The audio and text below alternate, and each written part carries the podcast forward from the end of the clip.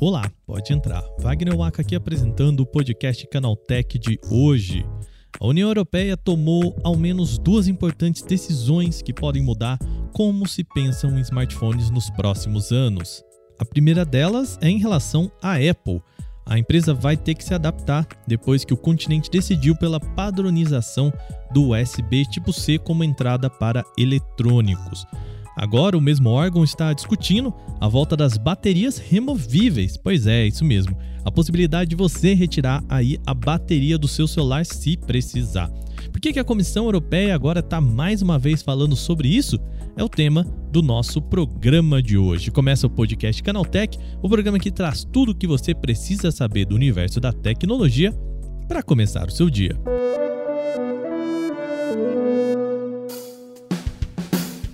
Olá, seja bem-vindo e bem-vinda ao podcast Canaltech, o programa diário que atualiza você das discussões mais relevantes do mundo da tecnologia.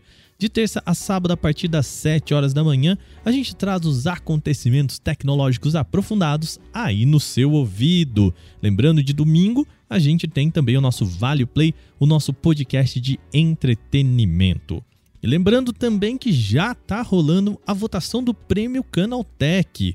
Esse é o momento em que você aí pode votar na marca e produto da tecnologia de destaque de 2022.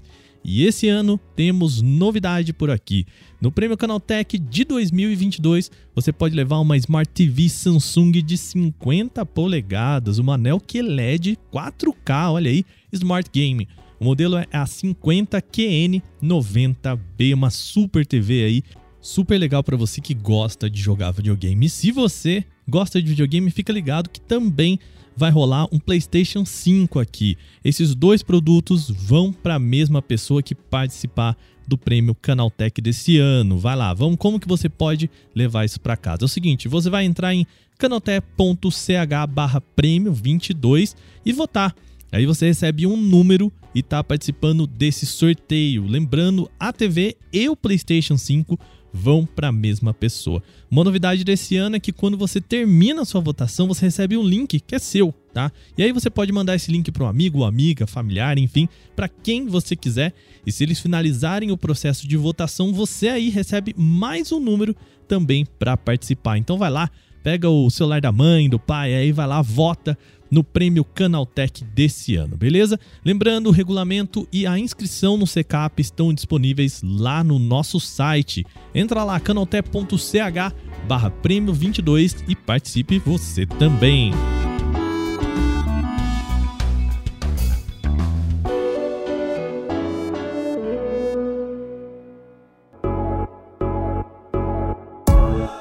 Um nome que a gente falou bastante esse ano aqui no podcast Canaltech é a Comissão Europeia. O órgão continental fez uma série de propostas nesse ano em relação ao mundo dos eletrônicos. Agora o grupo está discutindo a volta das baterias removíveis. De acordo com o regulamento proposto pela Comissão Europeia, as marcas seriam obrigadas a realizar uma série de alterações nos módulos de energia com o objetivo de torná-los mais sustentáveis. A resolução também considera outros aspectos de uso de bateria, como o ciclo da vida, materiais de extração, formas de descarte e mais. Dessa forma, as marcas precisariam trabalhar em uma política de devida diligência, isso entre aspas, e levar em conta aspectos ambientais e sociais envolvidos na produção de baterias, incluindo seus potenciais riscos. Ainda o material de construção dos módulos também seria regulado de forma mais rígida, por exemplo, os componentes seriam formados por 85% de chumbo, 16% de cobalto, 6% de lítio e mais 6% de níquel. Os consumidores também teriam vantagens com essa implementação. Afinal, a proposta indica que as informações sobre as baterias também devem ser mostradas de formas mais evidentes por meio de QR codes ou outras soluções semelhantes. Entre os dados que as empresas teriam que mostrar estariam a capacidade da bateria, desempenho, durabilidade e composição química, além de outros aspectos. A possível nova legislação não serviria apenas para baterias de celulares, mas também deve contemplar peças utilizadas em carros e outros equipamentos de dimensões maiores. A discussão, contudo, é que essa proposta de tentar diminuir o lixo eletrônico pode acabar causando o oposto, ou seja, mais resíduos, já que a possibilidade é de que as pessoas comprem uma bateria extra para trocar no caso da principal acabar. Entretanto, esse não é um problema simples de resolver para a indústria. Atualmente, a opção de não retirada das baterias vem de uma escolha de design. Quanto menos aberturas e espaços vazios se tem, é possível conseguir um aparelho mais fino, mais resistente a poeira, resíduos e principalmente a líquidos.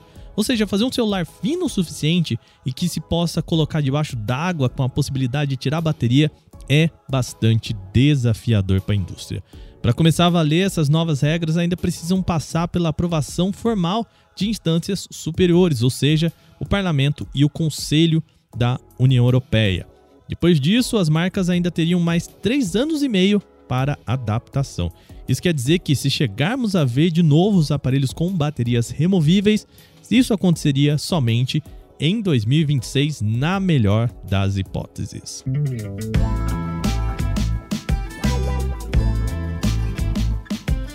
E a gente aproveita para lembrar este ano de muitas participações da União Europeia nas decisões acerca de smartphones. A maior delas foi a obrigatoriedade da implementação de entradas USB tipo C em celulares, regra que afeta diretamente a Apple.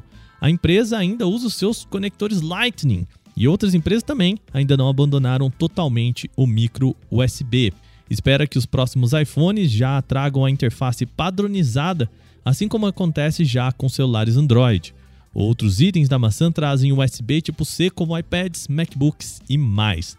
A Apple teria então até 2024 para fazer essa mudança, o que significaria o fim do cabo Lightning, da entrada Lightning, que estaria agendado aqui dois modelos de iPhone.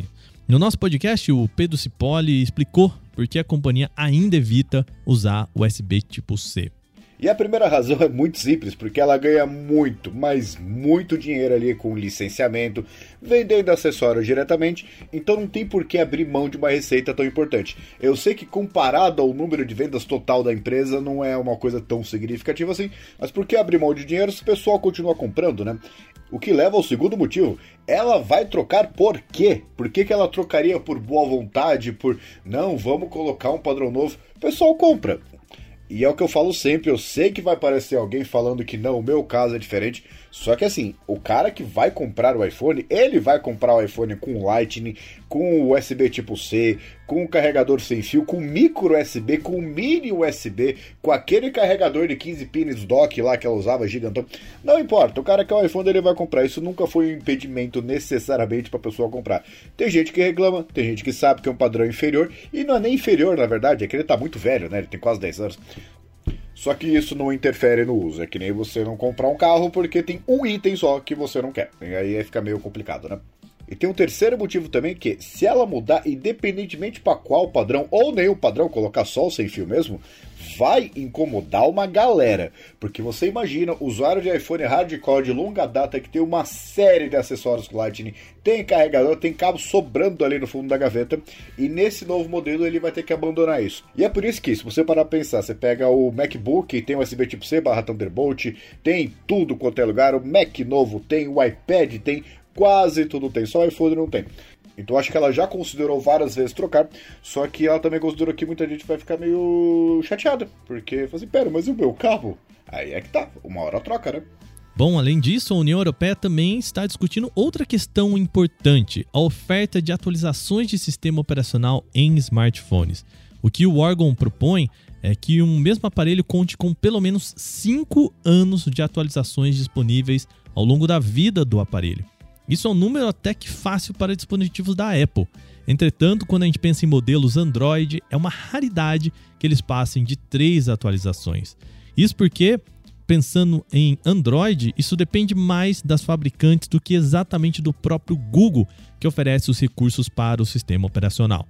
Atualmente, só a Samsung tem um plano de oferecer oficialmente pelo menos 4 anos de atualização do Android para o mesmo aparelho. Entretanto, o comum é ficar no terceiro ano mesmo. Essa decisão também ainda precisa ser tomada em parlamento e não há previsão para entrar em vigor. Agora terminadas as principais notícias de hoje, vamos para o nosso quadro O Aconteceu Também.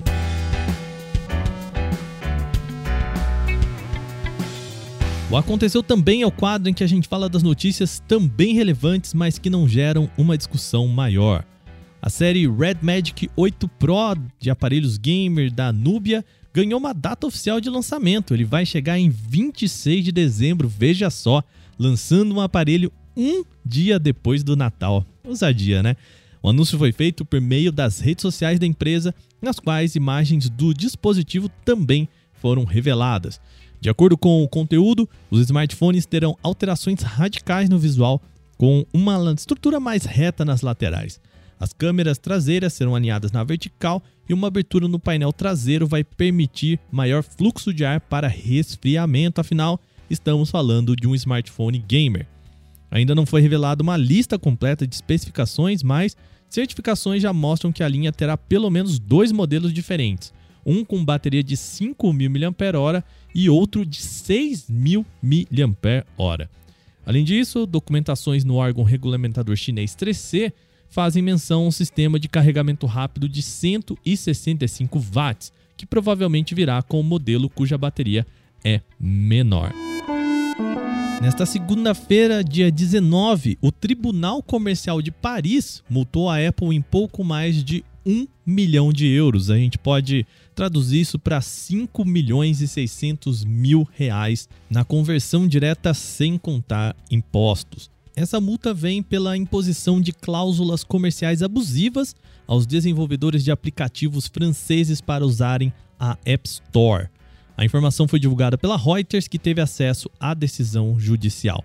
O documento revela que não foi ordenado que a Apple ajustasse as cláusulas da App Store, uma vez que a Lei de Mercados Digitais, o Digital Market Act, o DMA na sigla em inglês, vai exigir mudanças de qualquer maneira.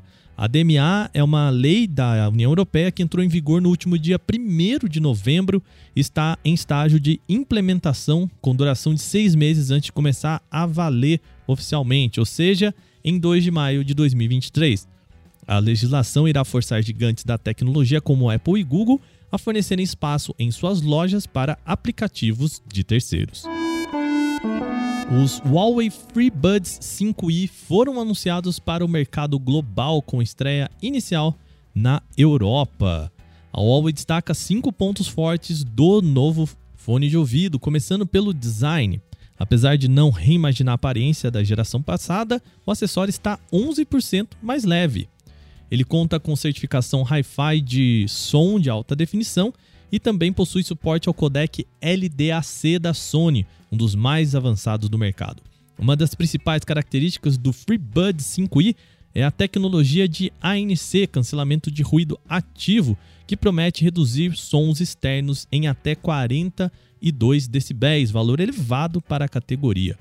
O último dos destaques é a bateria, que promete até 6 horas de autonomia com um total de 18 horas e meia fornecida pelo estojo, isso quando o ANC está ativado, e tem mais 7 horas e meia de reprodução com 28 horas totais quando o cancelamento de ruído está desativado.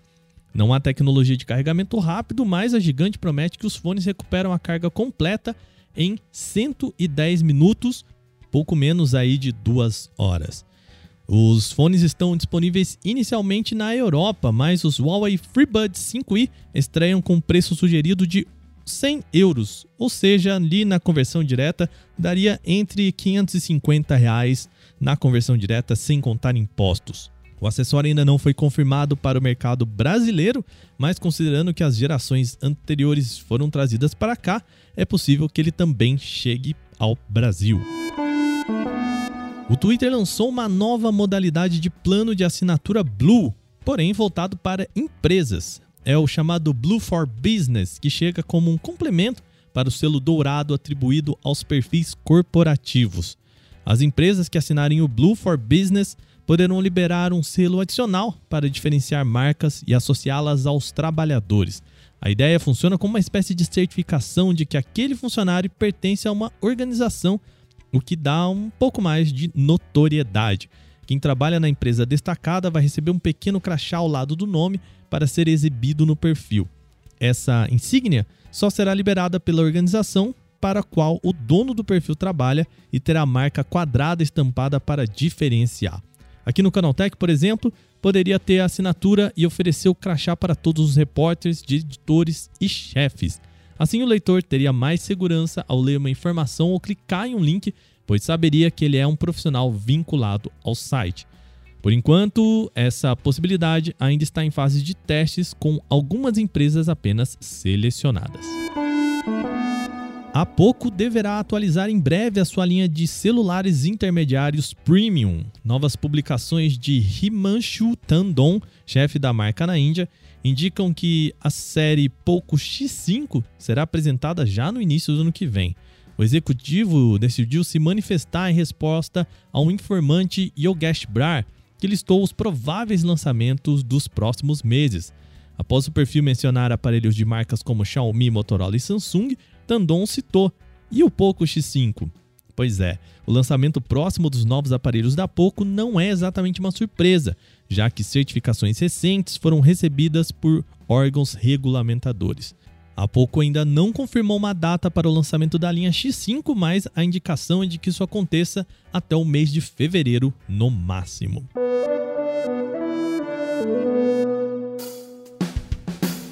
Bom, e com essas notícias, o nosso podcast Canaltech de hoje vai chegando ao fim. Lembre-se de seguir a gente e deixar uma avaliação em seu agregador de podcast se você utiliza um.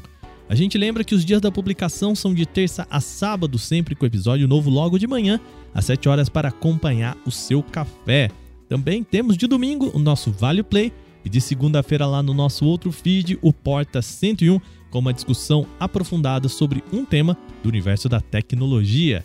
Esse episódio aqui foi roteirizado, apresentado e editado por mim, Wagner Waka, e o programa contou com reportagens de Vinícius Mosquen, Giovanna Pinhatti, Renan da Silvadores e Alveni Lisboa. A revisão desse programa é feita por Gabriel Rime. A trilha sonora é uma criação de Guilherme Zomer. A gente vai ficando por aqui. Amanhã tem mais no nosso podcast Canaltech. Até lá!